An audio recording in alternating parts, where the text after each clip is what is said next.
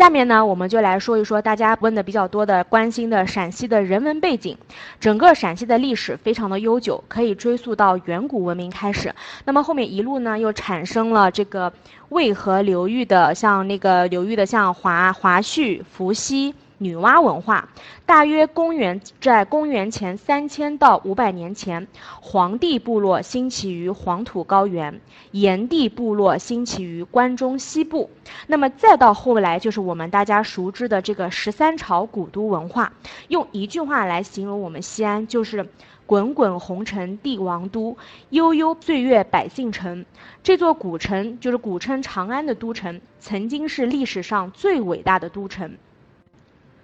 周秦汉唐的辉煌，让它与雅典、开罗、罗马并称为世界四大古都。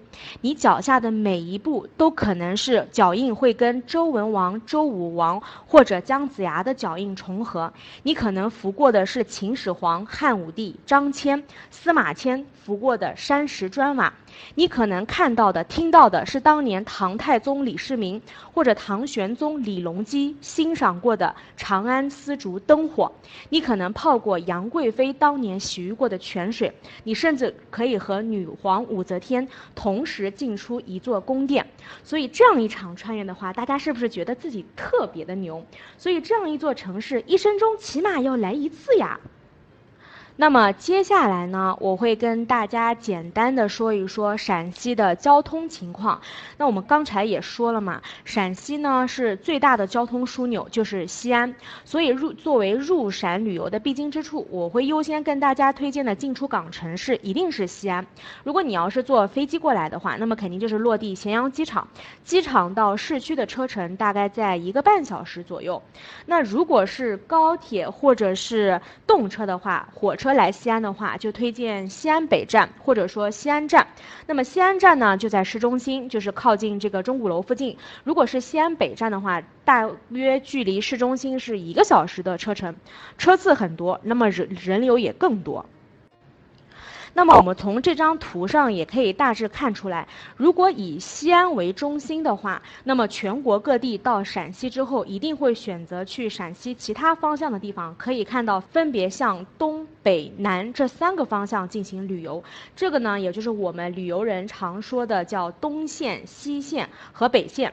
下面呢，我会分别向大家推荐一些这些地理方位的代表型的景观，能够让大家对于陕西的核心景点的分布有一个大致的。方位了解，然后最后的时候，我会把大家感兴趣的一些代表型的景观做一个简单详细的介绍，啊，包括再回答一些大家的问题。友情提醒：下面我发的图，大家都可以截图保存哦，以后如果来西安旅游的话，一定能用得到的。好，我们先来说一下这个大致的地理分布啊，大家脑子里要对于陕西的这个地理分布有一个大致的一个方位概念。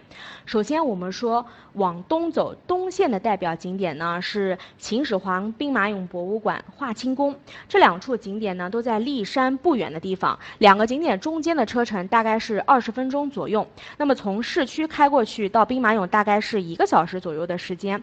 那么除了再往东边的地方，就是还有华阴县的华山，市区。区开过去大约是半个小时左右的车程。西线的主要代表景点是法门寺，然后其次是乾陵，还有是或者是袁家村。西线呢，那么可能方向会更远一点，因为它主要在集中在陕西的宝鸡市。市区开过去的话，大约平均车程在两到两个半小时左右。呃，我们说西线的景点呢，分布不像那个东线这边分布的那么集中。如果以核心景点法门寺为例的话，法门寺开到乾陵大概的车程是一个小时左右，到袁家村的车程大概是一个半小时的车程。那么北线呢，主要代表的就是延安市区各革命根据地。那么还有核心景点呢，就是壶口瀑布，其次就是我们之前已经提到过的，像榆林方向的靖边波浪谷，或者说甘泉县的雨叉大峡谷这些景点。那么北线呢，是长途旅游里面最远的线路，从市区开到延安市区大约要四个小时的车程。如果是直接开到壶口瀑布的话，大约是五到五个半小时的车程。那么北线之间的景点呢，分散的会更远。那么比如说黄帝陵到壶口瀑布，可能单程就要两个小时。如果是西安市区直接开到榆林的话，那么可能单程要七个小时左右。所以，如果大家想要去北线走的话，不想舟车劳顿的话，不妨可以选择飞机飞到榆林机场，或者到延安机场，或者到延安高铁站都是可以的。那么至此呢，我们就会发现，嗯，全国各地长线去陕西的客人，一般的活动范围会集中在西安和西安东西方向的关中地区以及陕北地区，因为我们知。到名片式的遗产或者是地标性的景观都集中在这里，那么陕南的大好河山呢，主要就是周边有客人的天下了。大家记住，来陕南旅游一定离不开秦岭元素。嗯，之所以长线的客人不怎么去陕南，一是因为陕陕南的景观在全国的知名度呢不是那么的高，而且路途很遥远，交通也不是很方便。但是如果你是二次入陕，或者说你是一个很热爱探索，或者说很热爱旅行的这样的一个人，那么你一定要推荐你走一走陕南的山水。